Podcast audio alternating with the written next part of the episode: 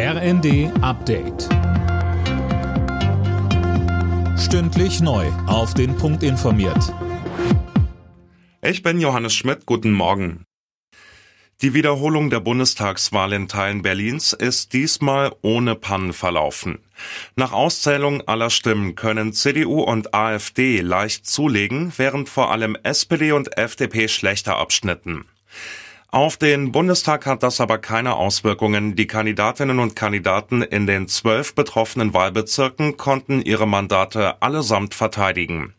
2021 war es bei der Bundestagswahl in einigen Berliner Wahlbüros zu schweren Pannen gekommen, deshalb die Wiederholung. US-Präsident Biden hat Israels Ministerpräsident Netanyahu aufgefordert, einen Plan für den Schutz der Zivilisten in Rafah vorzulegen. Hintergrund sind Pläne für eine israelische Offensive auf die Stadt im südlichen Gazastreifen. Jana Klonikowski. In Rafah halten sich aktuell rund 1,5 Millionen Menschen auf. Viele von ihnen sind bereits aus anderen Gebieten im Gazastreifen geflohen. Der EU-Außenbeauftragte Borrell hatte angesichts der israelischen Pläne für eine Offensive in Rafah bereits vor einer humanitären Katastrophe gewarnt. Netanyahu hält trotz der internationalen Kritik daran fest. Aktuell werde an einem Evakuierungsplan für die Stadt gearbeitet, sagte er in einem Interview.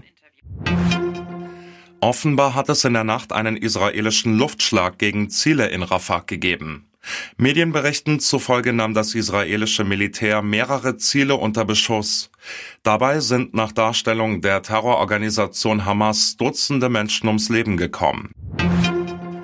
Der VfB Stuttgart bleibt auf Champions League Kurs. Die Stuttgarter gewannen in der Bundesliga mit 3 zu 1 gegen Mainz. Hoffenheim und Köln trennten sich mit 1 zu 1. Alle Nachrichten auf rnd.de